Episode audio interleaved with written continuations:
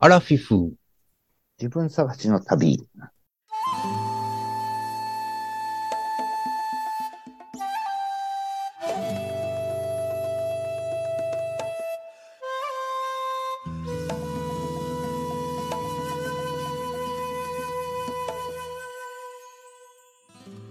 皆さんこんばんは。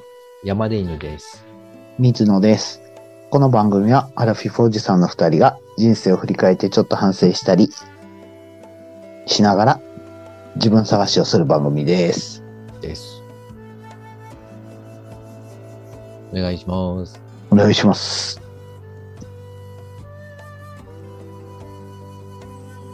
本日ははい。何を喋るんですかこれ第何回なんですかもう、もうさ、在庫がありすぎて恐ろしいことになってる。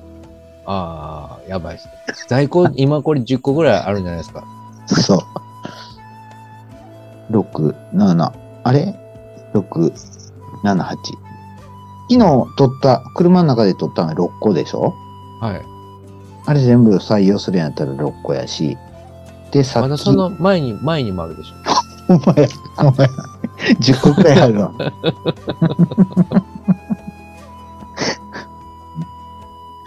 う やりすぎよね、ちょっと。ん。ね今日はやめときましょうか。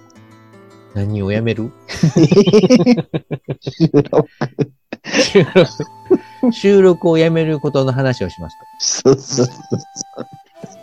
収録をやめることの話をして、それを収録しましょうか。あはい。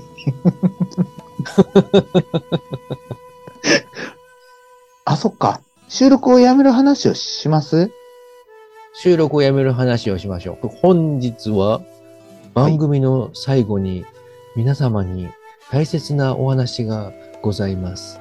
ぜひ番組の最後までお聞きになってください。そうですね。まあ、重要な話ですね。それは最後にしましょうね。はい。はい。なんかね、その、何人かをしたら、はい。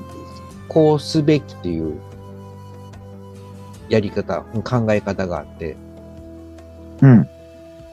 でもこういう場合は、こうすべきやとか、うん。あの人はああやってしとるけど、それは間違いでこうすべきやとか、うん。そういうのをべき思考って言うんですけども、うん。べき思考をしている人は、結果的にその、苦しんでしまうという。それがべき思考。こうあるべきだというふうに、その人は思ってるんだけど、世の中がそういうふうに動いてくれないので、うん。それじゃない、これはこうするべきなんだよという。うん。いつもこう心の中でモヤモヤが溜まる一方、うん。わかる。すごい納得。どんどん配信が溜まっていくけど、これはアップすべきなんだよ。べき思考。それを考え方を変えて、うん。別にアップしなくてもいいんじゃないか。ため、ためれるだけど、逆にどんだけためれるかみたいな、新しい発想。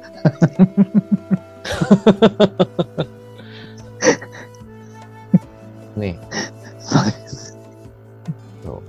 え、歴それ面史白い校な卒業。う。うんん。いや、ええと思う。ええと思う。なんかね、僕、ええ最近それは、なんか、なくなっ、あの、以前よりは、すごい減った。うん。でね、楽になった。それはすごい感じますね。うん。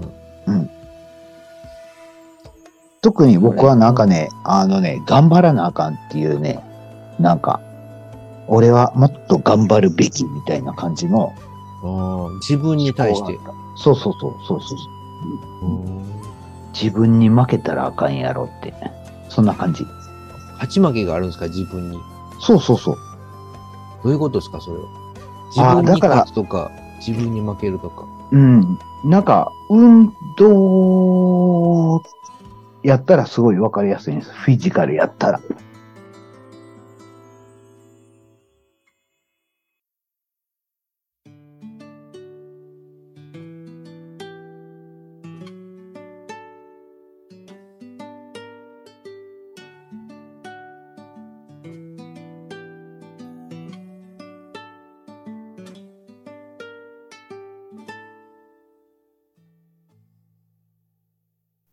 例えばここね、で、うん、はいはい。うん、なんかね、うんと、全力でやるっていう言葉ってあるじゃないですか。はい。山田犬さんってなんか全力でやったことあります全力で毎日楽器を練習する。全力じゃないんと全力と何が違いますやっている時間、集中力。集中力、その集中力が全力かどうかってどうやって測ります過去の全力だった時の自分よりも上かどうか。うん。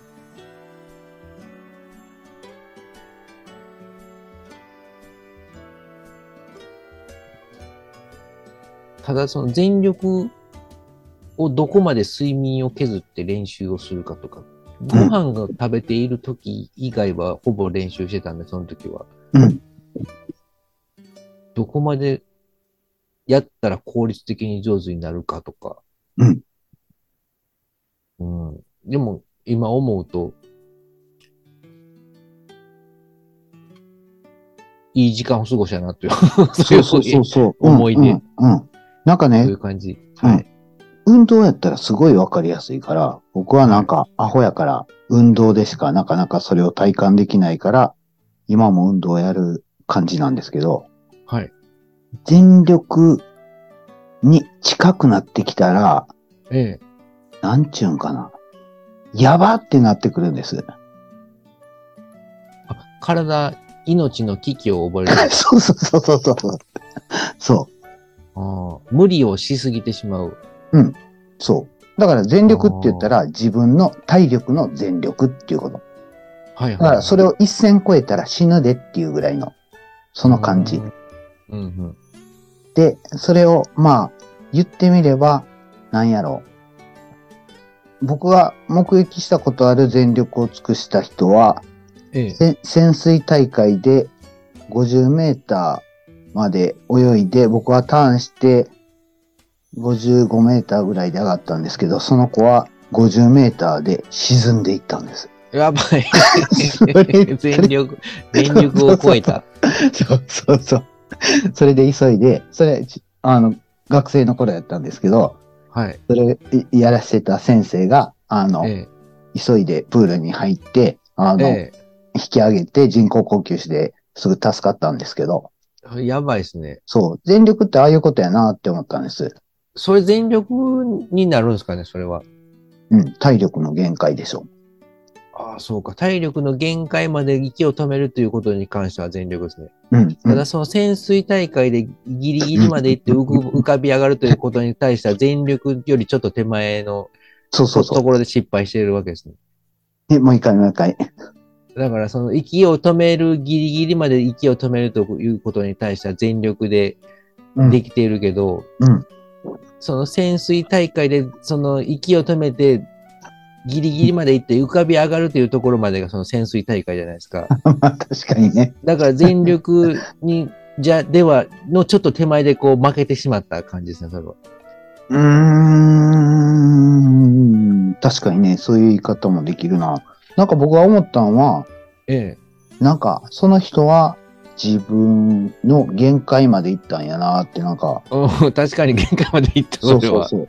間違いなく。で、なんか、運動するにあたって、はい。能力を上げていくには、限界に近くまで持っていって、その、それを、できるだけ長い時間キープしとったら、勝手に、それに耐えれるようになってくるんです。ああ、はいはい。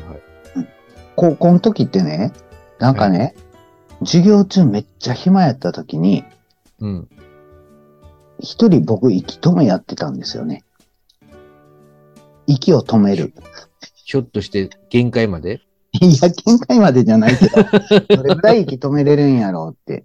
はで、い普通、普通にやってたら2分ぐらいでもうしんどくなってすぐ息するんですけど、 2分でも大したもんですうよ。ん。でもなんかね、何回もやってたらね、5分近くいけたりするんよね。え、マジっすかそうそう そう。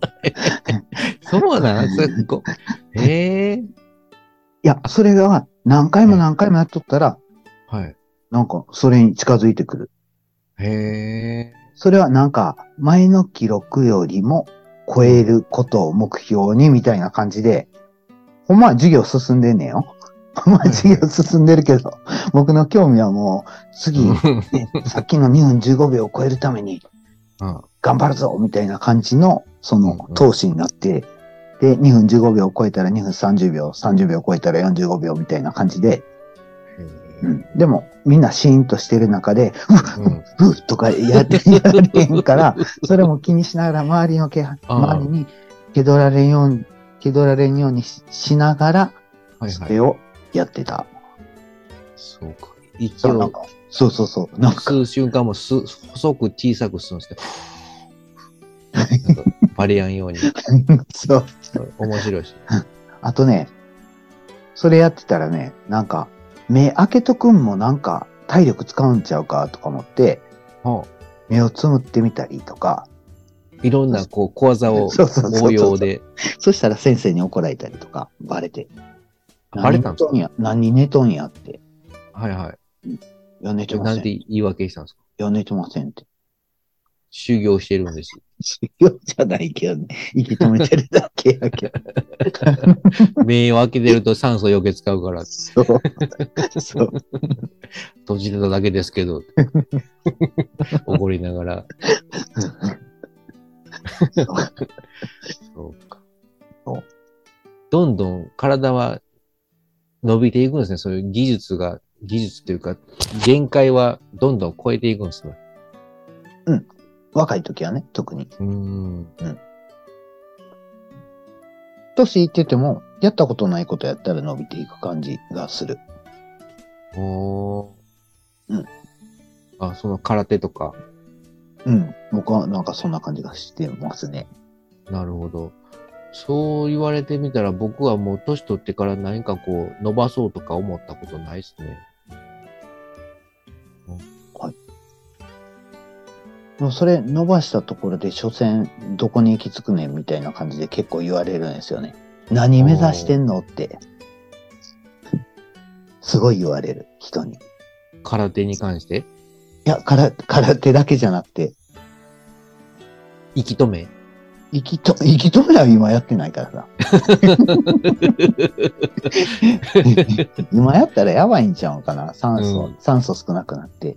いや、肺が強くなっていいんじゃないですか。あー免疫力上がり。そうん、微妙、微妙。ほんまにう。うん、そうかな呼吸とか一番いいじゃないですか。ヨガの人らも息止めたり、なんかいろいろしてるんじゃないですか。吸うのを1分かけて吸うとか、吐くのも2分かけて吐くとか。ほんまにうん、そういう呼吸のヨガもあるでしょう、多分。ああ、はいはいはい。知らんけ ど。適当に言ったけど。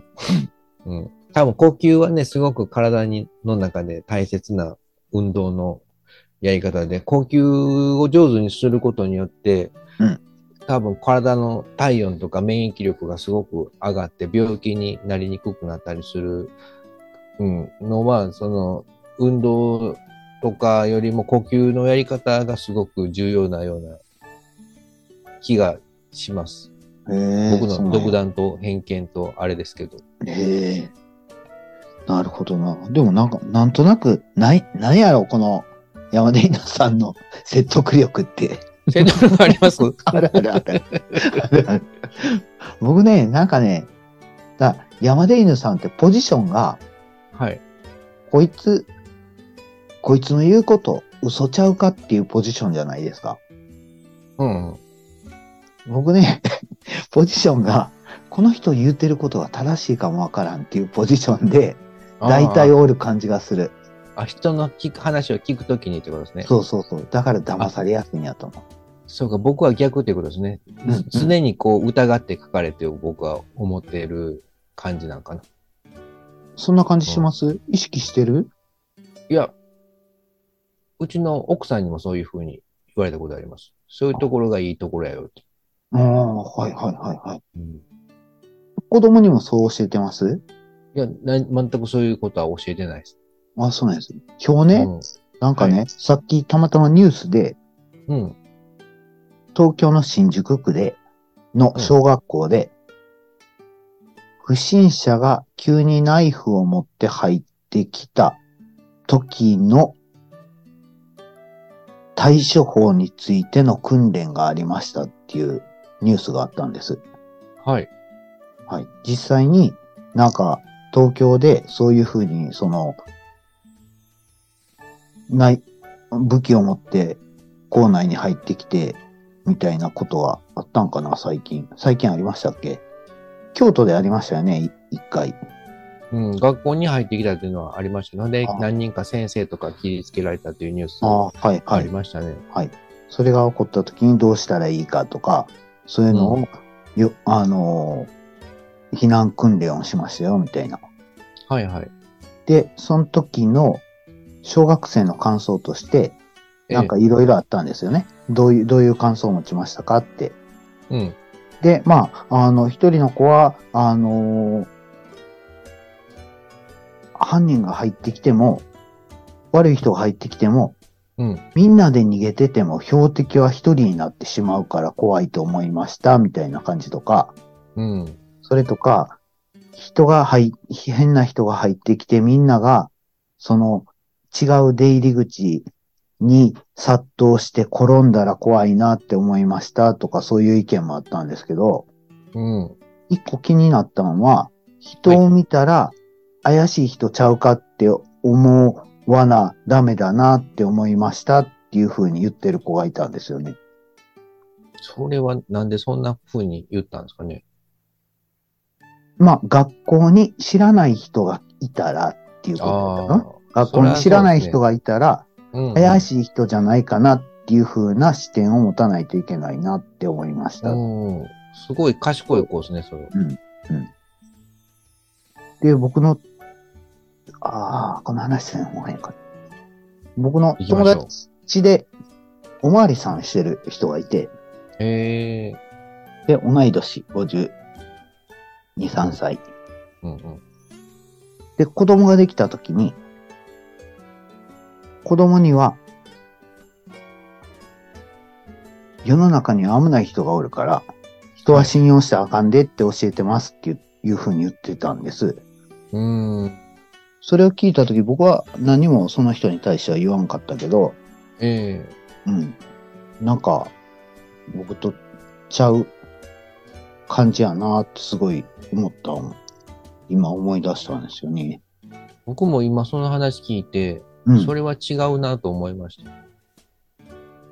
どう思いました人は信じるものですうよん。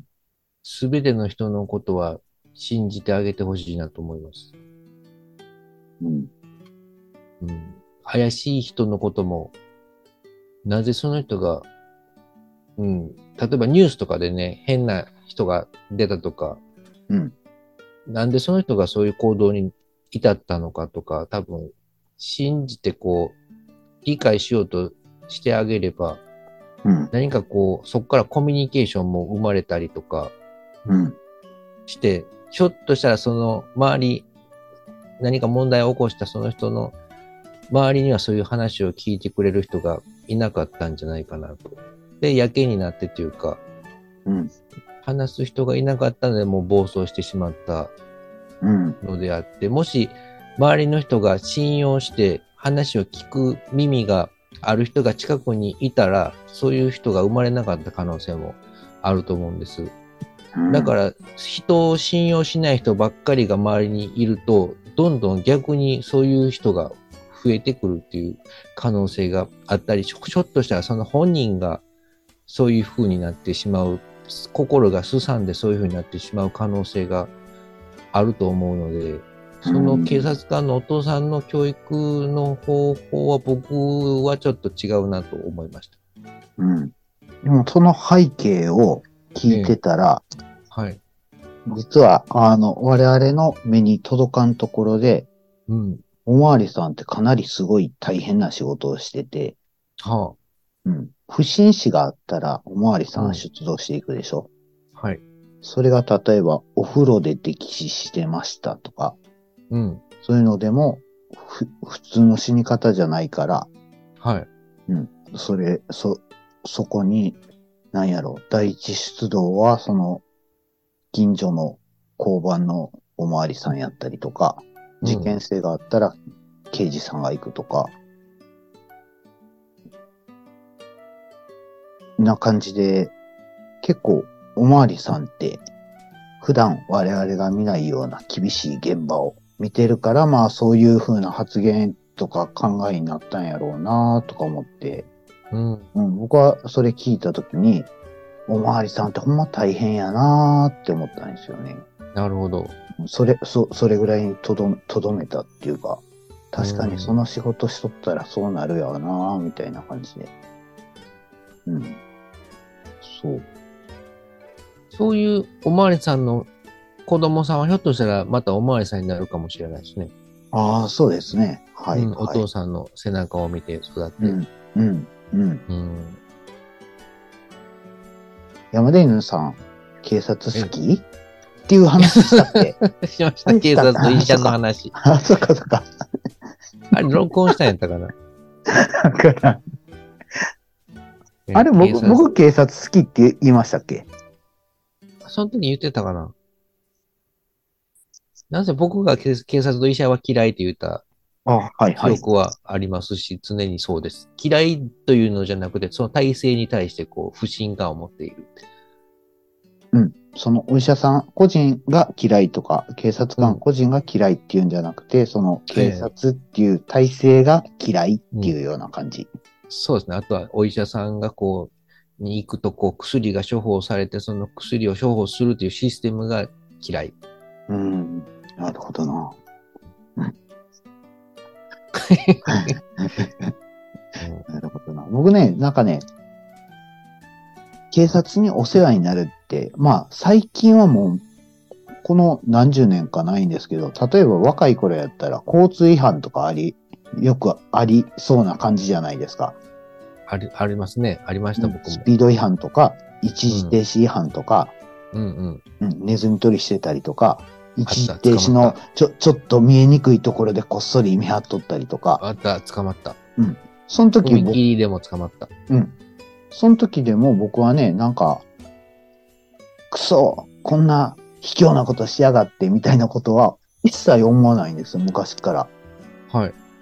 なんでかって言ったら、うん。なんか僕の中で、むしろ捕まってよかったみたいな感じの気持ちなんですよね、これ、えー昔から。 ななんですガンジなんでかって言ったら、いやいやいや、なんでかって言ったら、ー。はそれ僕、調子に乗って、例えば50キロの道路を90キロで走って ましたとそう。走るの早すぎる、早すぎる。そうそうそう。はいはい。別にええやろって、普通にやっとって。そこで捕まってなかったら次は100キロで走っとったかもわからんああ、うん。捕まったら次は、まあ、50キロのとこやったらもう70キロ超えたらあかんよね、みたいな感じの意識ができて、はいはい。僕の事故で死ぬリスクは減った、みたいな感じで。なるほどね。あと、相手の人を引くリスクも減うったわん、け。そうそううそうそうそうそう。はいはいうん。なるほど。山田犬さんもそんな感じ僕は、そんな感じではないです。やられたって感じです。見えなかった自分が悔しいみたいな。もっと遠くから認識できる技術を持たなければ、負けた感じですね。え、 あ、ああっちのなんか、コソコソした感じを、ねなんか、卑怯やっていう一般的な感情はないんで すかえ卑怯というか僕が負けた感じですね。それはもう世の中に存在しているルールなの で、それを見破れなかった僕の負けです。相手がずるいっていうのはもうずるくないですよ。もうそういうのがあるっていうのは分かってるんで。なのでもう捕まった瞬間もう僕の負けなわけです。負けを次は認もめっると、 うん、しっかり見ようと思なるほどな。う。うん、移動式のネズミ捕りでも、はいおそらくその対向車とかがひょっとしたら何かこうサインを送っている可能性もあるんですよああ、はいはいはいはいこ。の先で貼っとるよとか、うんあとはその、あれは地面に多分置いてああるんで、多分200メートルぐらい先からおそらく目視できると思うんですよ。うん、うん。で、あの、あある程度、れうんあの、スピードガンスピードガン、うん地面に三脚で置いてあるやつ、あはいはいはい。うん、移動式の。うん。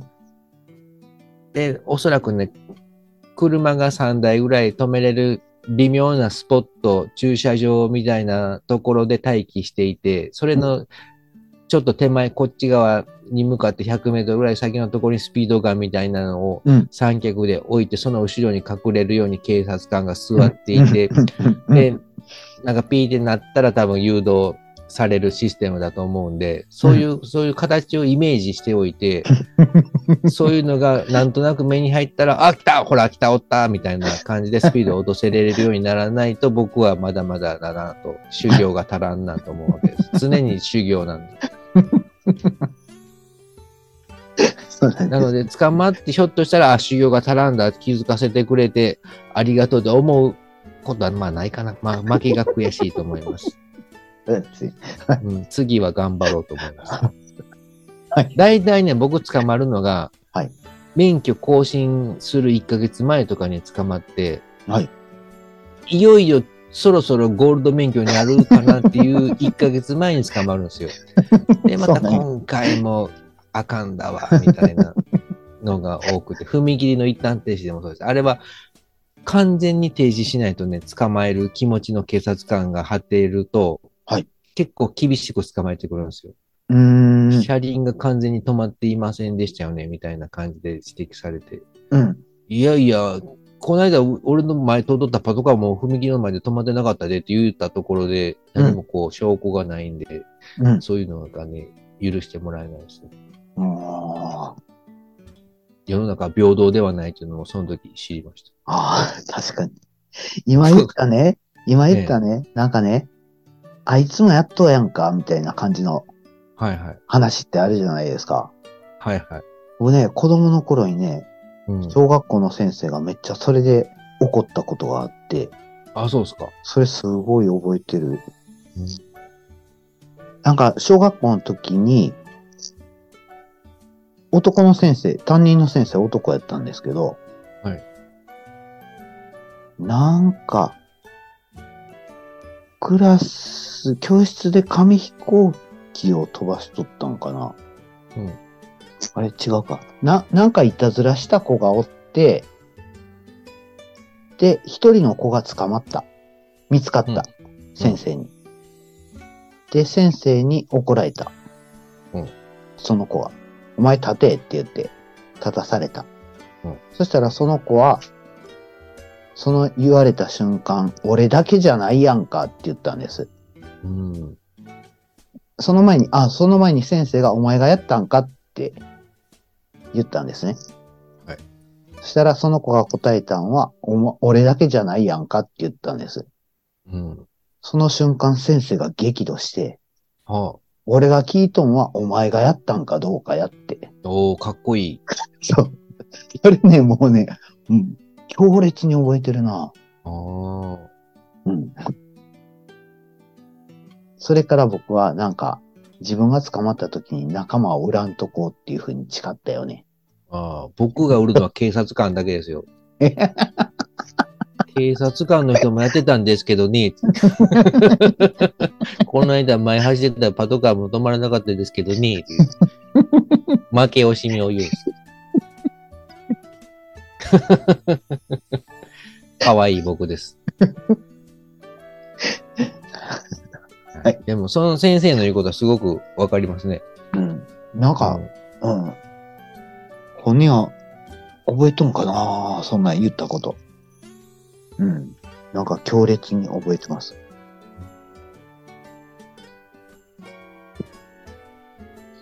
もしうちの子供もそうやって言うてきたら、そういうふうに返そうん。返すだけじゃなくて、う。はい。激怒するんです。もう、超激怒。うん適当。そう。鼻血出るぐらいそうそうそうそう。 全力で激怒。そうそうそう。そして息を止めて5分 間。そんな感じですね。うん。うん。はいわかりました。目目をつむったらダメと。目をつむったらダメです。はい。はい。じで今日はこれぐらいで終わりますか今日はこれぐらいで終わりますかべき思考。メキシコ。はい。わかりました。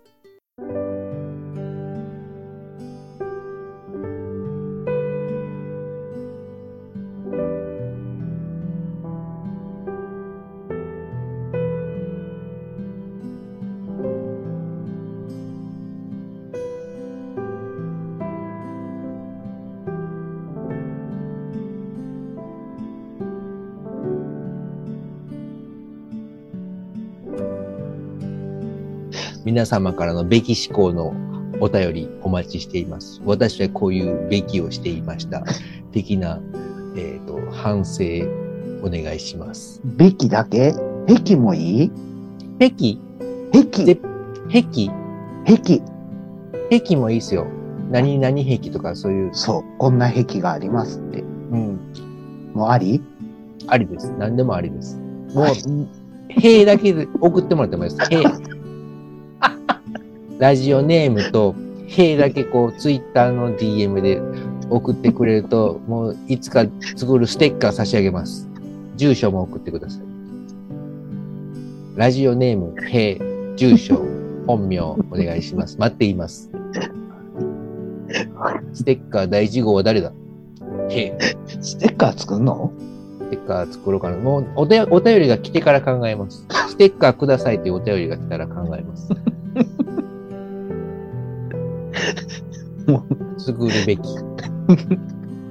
なんかさ、もうほんまさ、山田犬さんと、僕、なんか考えてることがもう、違いすぎて面白い。 いやいや、同じ人類ですよ。そうやね。なんか面白い。俺同ほんじま関西人。ほんま考えたことないようなことばっかり言ってくれて、ほんま面白いわ。そうですかほんま、楽しいです。僕も口から出任せで全部喋ってるんで。 あんまりあれね、真に受けないようにしてくださいよ。わかりました。はい。大体適当なんで。 じゃあ、これでこ終われりからますね、もよろしくお願いします。はーい。じゃあ、えっ、と、あれ終わったんやったっけいや、まだ終わってないですよ。お願いします。あ、お願いします。じゃあ、それでえは、さよなら。あ、え大切な話、いいんですかえ番組の最後に大切しまっな。た、しまった、しまった。はい。どうぞ。あ、僕ですかえーこの度は、アラフィフ自分探しの旅を今回まで聞いていただき皆様ありがとうございました。えー急な発表になるのですが、今回の放送をもちまして、このアラフィフ、えー自分探しの旅は、えーこちらの一身上の都合により、一時、休、休、休、旧ポッドキャスト旧ポッドキャストをさせていただきます。ちょっと我々、また皆様我々さ、ええ、ペース上げすぎたよね。燃え尽き症候群。そう、一瞬で走り抜けた。そう、そう。全力で走り切って浮かび上がってこれなかった。そうそうそう。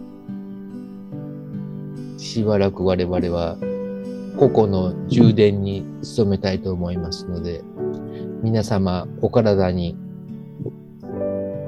お、お、お、気をつけて。お気をつけて、お気をつけて。日々の生活、楽しい